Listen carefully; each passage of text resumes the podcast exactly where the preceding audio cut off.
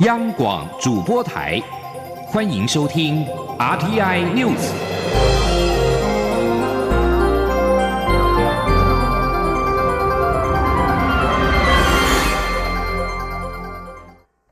各位好，我是主播王玉伟，欢迎收听这节央广主播台提供给您的 RTI News。今天是二零二零年四月十一号，新闻首先带您关注最新的重要防疫措施。中央流行疫情指挥中心在十号宣布，从即日起，民众到夜市、商圈以及传统市场必须全程戴口罩，并且取消试吃。热门摊位应画设地面标示，以利排队民众保持距离。民众在逛夜市时，也应该避免边走边吃，降低感染风险。前天央广记者郑祥云、江昭伦的采访报道。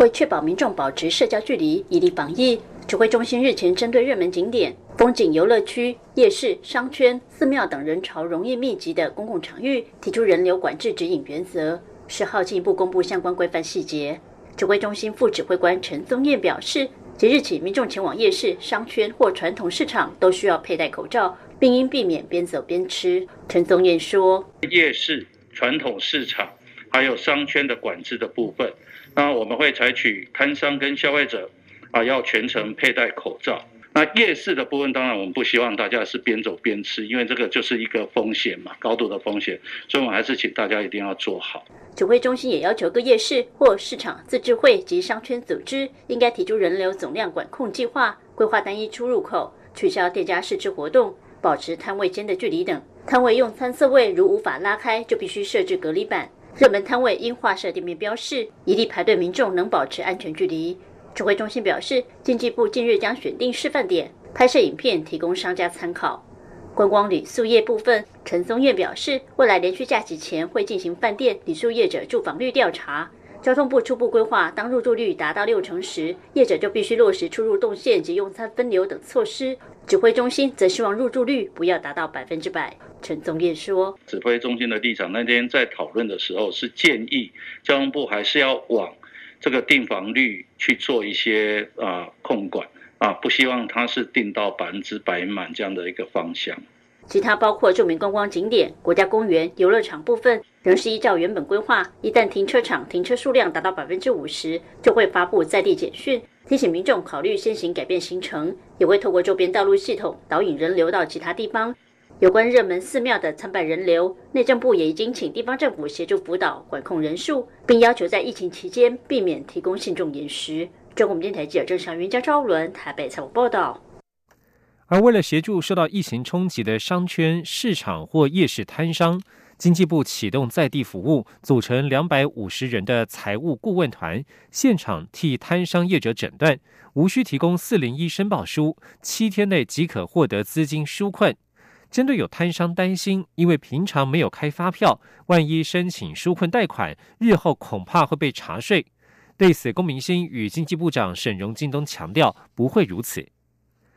而餐饮业在这一波疫情当中受创严重，经济部协助餐饮业者导入外送平台，并且在十号公布首波外送平台国家队名单，共有五家业者入选，且业者们都承诺免上架费。并且将抽成费用降至百分之十五。即日起，餐饮业者可以自行选择合适的方案来做导入。前天央广记者谢嘉欣的采访报道：，因应武汉肺炎 （COVID-19） 冲击，经济部寄出新台币一点六五亿元，帮助餐饮业导入外送平台服务。预计将有一点一万家餐饮业受惠，每家补助最多一点五万元。经济部十号正式公布首波符合资格的外送平台名单，并称他们为外送国家队。入选业者有赛米资讯 Cutaway、有无科技的有无外送、专联科技 Foodmo、乐牌公司英赖及全球快递等五家业者，其中三家为本土业者，两家则为内外资的合资公司。经济部指出，平台业者们服务多元，即日起尚未导入外送服务的餐饮业者，可依照自身需求选择合适的平台业者方案来做导入。更难得的是，国家队业者们都承诺免上架费，并调降抽成费用，来帮助餐饮业渡过难关。经济部商业司司长李美说：“这一次来申请的呃这些业者呢，其实他们都把这个上架费、抽成费都做了相当优惠的。我们今天公布的这五家呢，他们的抽成都没有超过百分之十十五。那这也是我们的工协会业者，其实在这个过程中也。”尽量来协调，也来跟我们平台业者啊，一直的在持续的呃了解，好，那持续的讨论，那希望能够提出最好的方案。经济部强调。补助对象是未导入外送服务的餐饮业者，而非平台，且过程零负担、公开透明。已要求外送业者先不要向餐饮业收费，等到确实将服务导入以后，经餐饮业者同意，才会由外送业者向经济部代为请领补助款。若外送业者没有依规定执行，也将取消资格。至于外界关切两家市占率高的外资外送平台皆未提出申请，经济部也向业者们喊话：只要愿意降低抽成费用，都欢迎申请加入国家队。预计下一波名单将于二十五号公告。中央广播电台记者谢嘉欣采访报道。这波疫情有不少产业都受到冲击，政府推出融资方案纾困，不过外界质疑政府纾困核贷的速度缓不济急。对此，行政院政务委员龚明鑫十号表示，三月十六号开办纾困贷款之后，到九号为止受理三千一百二十五户，金额新台币四百五十二亿元，核准九百二十一户，金额一百零一亿元。龚明鑫表示，到下周五还可以再新增核贷一百亿元。前天记者王威婷的采访报道。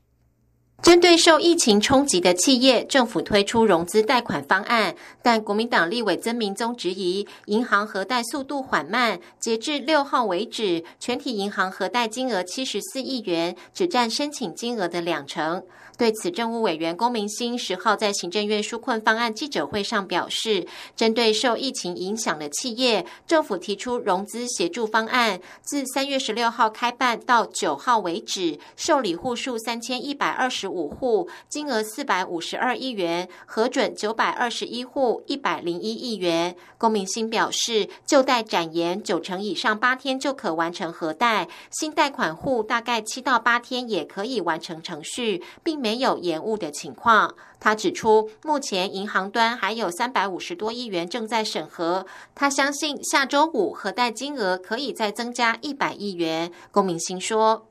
呃，现在已经核贷大概是一百零一亿嘛，哈，那总计的部分是四百五十二亿嘛，哈，所以理论上还有大概三百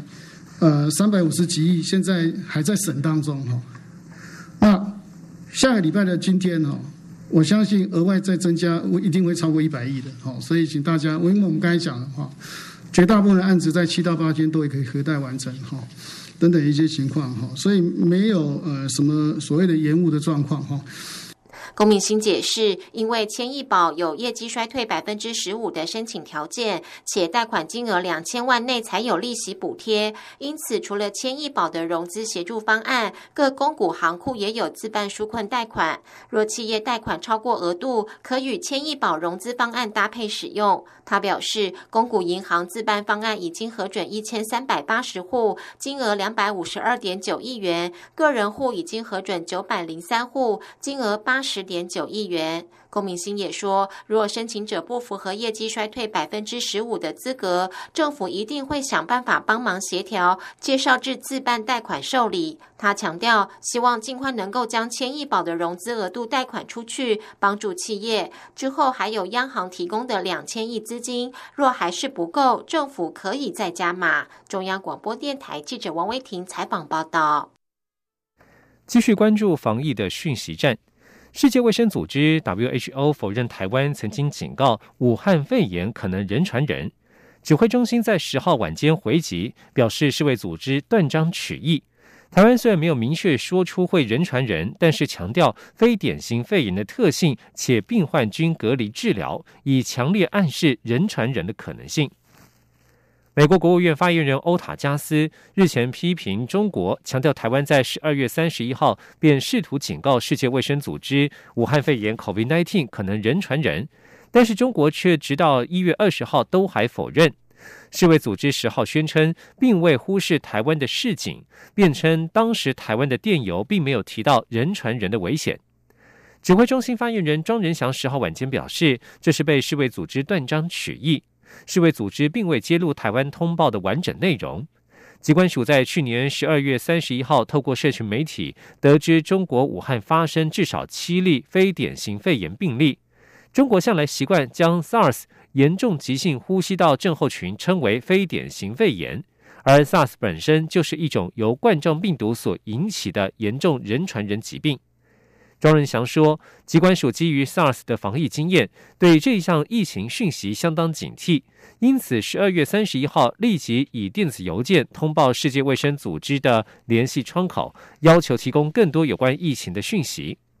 另外，庄仁祥指出，由于当时疫情资讯不明朗，各项传闻不断，虽未在电邮当中明确说出疫情会人传人，但是有特别提到非典型肺炎的特性，以及中国的病患均隔离治疗，强烈暗示有人传人的可能性，以利世卫高度警觉。尤其疫情爆发时，中国正值有大量人流移动的春节期间，更需要警戒。但事后仅收到世卫组织回信说，已将资讯转给专家同仁。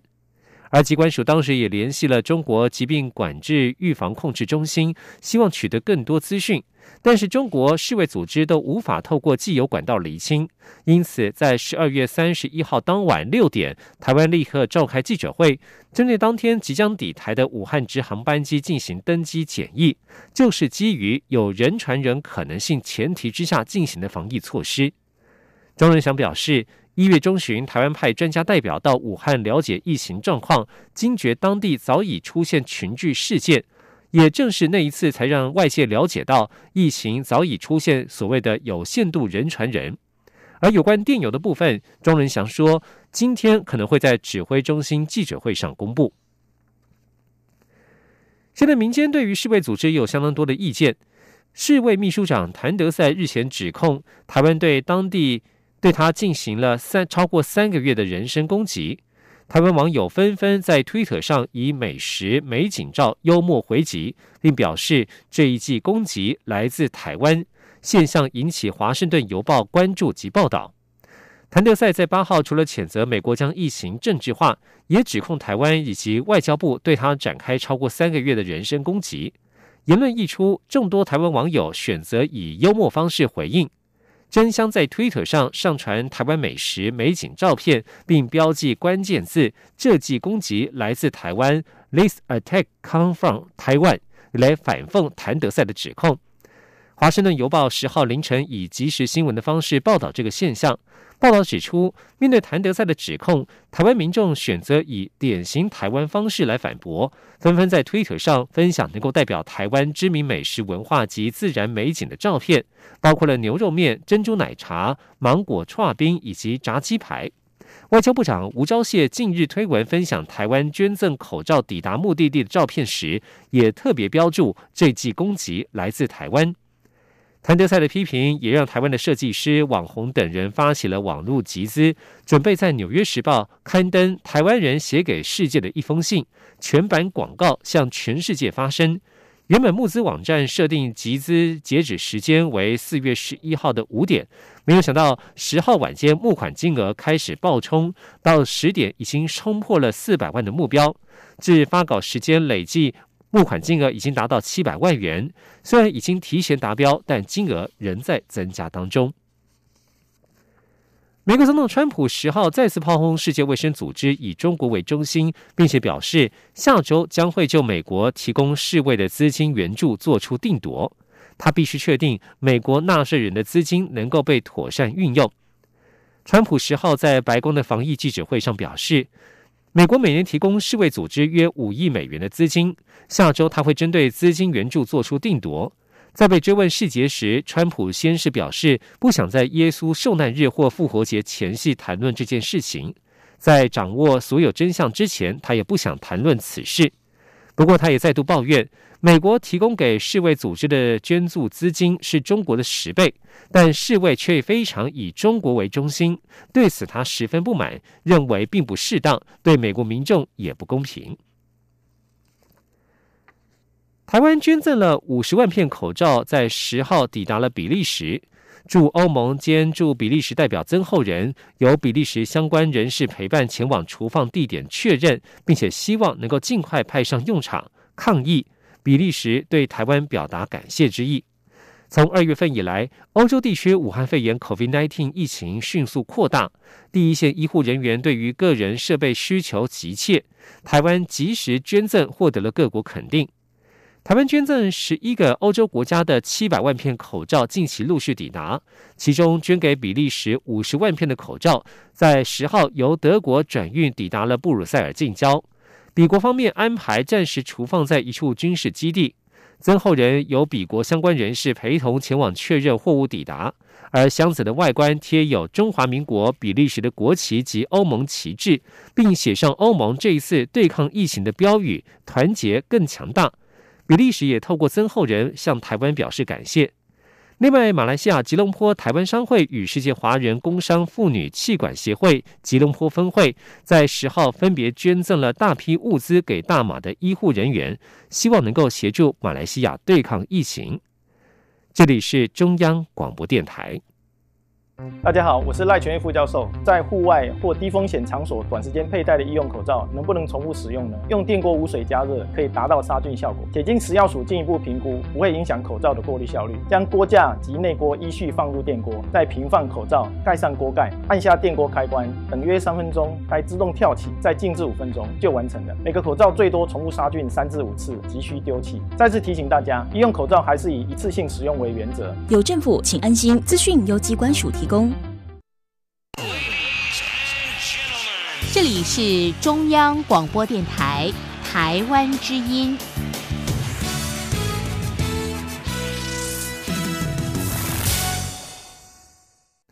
各位好，我是主播王玉伟，欢迎继续收听新闻，关注全球疫情动态。复活节庆祝仪式在全球几近空荡的教堂展开之际，全球因武汉肺炎 （COVID-19） 死亡的人数已经超过了十万人，而且为了抑制、遏制疫情的蔓延，全球数十亿人口被迫待在家中。世界卫生组织发出严重警告，指过早解除封锁限制，恐怕引发疫情的反扑。这些从纽约到新德里、那不勒斯等地的异常措施，已经导致了企业和学校关闭，试图阻止疫情持续蔓延。而根据法新社统计，全球十号已有超过一百六十万人确诊，致死人数达到十万多人，将近七成在欧洲。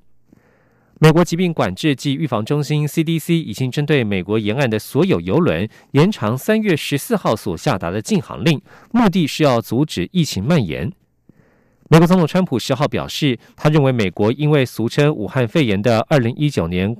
新型冠状病毒疾病 （COVID-19） 预估死亡的人数会少于十万人。川普暗示美国的病毒感染率正在接近高峰，并且表示全国新增武汉肺炎的病例持趋向持平，其中路易斯安那州和密西根州底特律都出现了止稳的迹象。而美国因为武汉肺炎的死亡人数已经超过了一万八千一百人。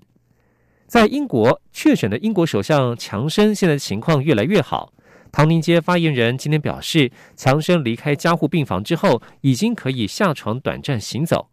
在印度疫情持续扩大，印度在十号又有第二省宣布全省延长封锁时间，而当局可能在十二号晚间宣布印度全国是否延长封锁期间。在国内疫情方面，中央流行疫情指挥中心十号宣布，国内新增两例感染 COVID-19 武汉肺炎的境外移入个案，以及新增一名死亡个案。换言之，台湾目前共有三百八十二例确诊案例，以及累积六名死亡个案。在新增的案例当中，有一位是从纽约搭机返台的个案。由于该班机目前共有十一人确诊，因此指挥中心近期会针对全机人员进行裁剪。前天记者肖兆平的采访报道。中央流行疫情指挥中心十号宣布，国内新增两例 COVID-19 武汉肺炎的境外移入个案，而这一波名单使台湾确诊总人数来到三百八十二人。指挥中心指挥官卫生福利部部长陈时中表示，两例确诊个案分别是按三八一。在美国就学的二十多岁女性，以及按三八二在二月多陪已经确诊的按三七八妻子前往印尼探亲的六十多岁男性，两名确诊个案都是在居家隔离期间掌握确诊情况。而这一批确诊名单中，按三八一引起关注，因为这名女学生就是三月三十号搭乘从纽约返回台湾的华航 CI 零一一班机入境，在四月五号出现症状，安排就医，经采验后确诊。换言之，该航班乘客已经累积有十一人确诊。陈时中说：“因为他班机来进来，所以他本来上次居家检疫，但就改做居家隔离。”那四月五日有症状，好，那流鼻水、鼻塞、嗅觉异常，那安排就医转诊，哈，那就确诊。所以这个班机里面总共有十一人，哈，确诊。由于该架航班确诊人数超过十人，指挥中心也决定包含机组员全机三百二十五人进行裁剪。目前规划在隔离期满前两天到后三天的时间内，陆续安排前往各医院裁剪。另外，指挥中心十号也宣布新增一例死亡个案，也就是埃及旅游团团员按一零一，本身有糖尿病跟高血脂慢性病的七十多岁男性，三月十七号发病就马上住院，住院时并没有明显肺炎，不过三月二十号因为出现肺浸润、呼吸窘迫症状，住进加护病房治疗二十三天就不幸离世。指挥中心疫情监测组组长周。志浩说：“啊，开始那个呼吸功能变差，好，然后这时候有使用呼吸器，那后来还是用的接上叶克膜，不过，哎，很遗憾还是没有办法救救回来哈。那他只是在过程当中的话，就我们所知道，并没有用到这些的抗病毒的药物，哈。”指挥中心表示，国内共有三百八十二例确诊，分别有三百二十八例境外移入，以及五十四例本土病例。确诊个案中有六人死亡，九十一人解除隔离，其他持续住院中。中央广播电台记者肖兆平采访报道。武汉肺炎疫情持续升温，口罩成为重要的民生物资。民众党立委高鸿安盘点口罩征用与分配数量之后，发现高达七千六百万片的口罩去向无从掌握，要求政府公开透明口罩的流向。对此，行政院长苏贞昌在十号表示，政府不可能暗杠口罩，将在主持口罩会议时了解全盘的状况。前天记者刘玉秋的采访报道。武汉肺炎疫情全球蔓延，口罩成了重要民生物资。而台湾的口罩产能增加后，已从成人七天购买两片到十四天购买九片。不过，民众党立委高鸿安十号在立法院会总执行时，向行政院长苏贞昌表达对口罩数据量的盘点疑虑。高鸿安说，他从一月二十八号到三月十六号的口罩征用量与分配库存量数据上对比来看，其中差距竟高达七千六百万多片，恐怕不是单纯误差的问题。而对这七千六百万片的口罩去向，他曾要求经济部提出资料，但经济部却称无法提供。他质疑口罩数量难道是最高机密？对此，行政院长苏贞昌答询时表示，他过去主持过多次的口罩相关会议，但不记得口罩的详细数字，只决定大方向的分配。他强调，分配过程需要经过缜密的计算，但政府不可能按杠口罩。市面上也不可能私囤口罩。不过，有关七千六百万片的口罩去向，他会再了解。我会在呃主持这个口罩会议的时候，下周一嘛，我我会让他们先让我了解这是怎么一回事，以及这个各界希望能够知道相关的这个呃情况。至于国民党立委李桂敏、林思明质询时，也关切台湾口罩产能何时能达到每人一日一片，并认为疫情严峻当下，政府应以国人需求为优先，让国人一日一片口罩，行有余力后再做口罩外交。苏仁昌则说，有人认为一日一片是最好，但卫福部长陈时中也说一日两片更好。政府会尽量让口罩产能增加，照顾国人。但国外确实有些医疗人员没有口罩，台湾援助国际得到相当大的赞赏。口罩是重要物资，会谨慎使用。而对于林思敏提及民众排队买口罩，多少有些抱怨。苏仁昌则说，买口罩排队，买早餐也是要排队。中广播电台记者刘秋采访报道。关注财经焦点，沙地阿拉伯与俄国两大产油国终于达成减产协议，为国际油价回升带来一丝希望。不过，中油十号指出，市场认为减产的幅度不如预期，国际油价反弹力道将会有限。预估未来三个月，布兰特原油价格将在每桶二十一到三十六美元之间低档震荡。前天央广记者谢嘉欣的采访报道。受到俗称武汉肺炎的 COVID-19 冲击，全球对石油需求大降。再加上沙地阿拉伯与俄国等两大产油国的减产协议来回斡旋，使得今年国际油价崩盘，国内油价也六连降。不过，沙国与俄国终于达成减产协议，盼能将原油价格拉回先前水位。中油指出，就目前达成的协议来看，双方同意五六月每日减产一千万桶，下半年每日减产八百万桶。市场看法多是认为，考量当前疫情、经济成长及各国封城情形，减产幅度仍是不符预期，供过于求的情形将会持续，对于拉抬油价的帮助有限。中油副总经理方正仁说：“就是市场上认为这个减产的幅度哈，跟现在市场所需求的原油的量来讲的话，这减产幅度不够了哈。”因此，它的上涨的力道是有限的哈。那甚至于不排除，就是说再往下跌也不一定哈。中油表示，预期未来一季布兰特原油价格会维持低档震荡，约在每桶二十一到三十六美元之间。至于国际油价处于低档，对中油营运冲击也将持续。中油表示，因需求下降，炼油厂无法全量生产。意味着每生产一单位产品，成本也就相对提高。而就存货端来看，油价虽处于低档，但只要不暴涨暴跌，在会计账上认列损失，则会慢慢减少。中央广播电台记者谢嘉欣采访报道。而有关国家的最新国际动态方面，墨西哥在九号拒绝石油输出国家组织 OPEC 要求的减产幅度，使得。原油减产协议恐怕生变。墨西哥总统罗培兹·欧布拉多在十号表示，美国已经同意扩大减产，弥补墨西哥不足的额度。两国合计将减产每日三十五万桶。